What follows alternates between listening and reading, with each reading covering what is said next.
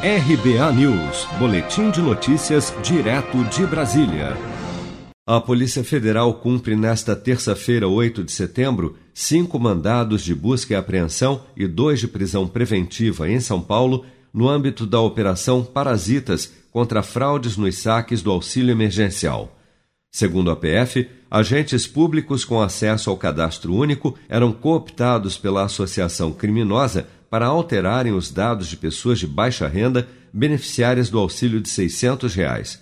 Os membros da organização ligavam no canal de atendimento da Caixa e solicitavam o encaminhamento dos cartões cidadão para endereços fictícios cadastrados pelos agentes públicos cooptados.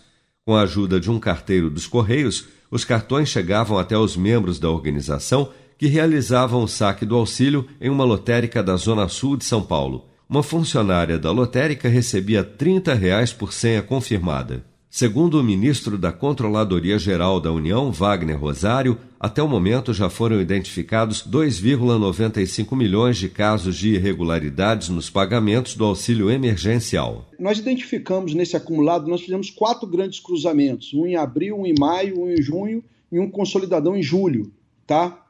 É, nós identificamos 2,95 milhões de irregularidades. Então, casos de irregularidades são 2,95 milhões.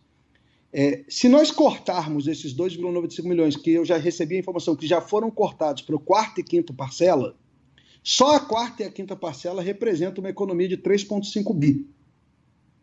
Tá? É, eu não tenho um levantamento fechado, porque muitos desses casos foram identificados desde o primeiro cruzamento. Muitos foram cortados, eu não tenho dado de tudo que foi cortado antes. Então eu te falo assim: só o que já foi identificado e que está sendo cortado para a quarta e quinta parcela são 3,5 bilhões de economia. Os investigados da Operação Parasitas, deflagrada nesta terça-feira, vão responder por furto qualificado e associação criminosa, podendo ser condenados a até 11 anos de prisão por fraudes nos saques do auxílio emergencial. Se você quer começar a investir de um jeito fácil e sem riscos, faça uma poupança no Sicredi.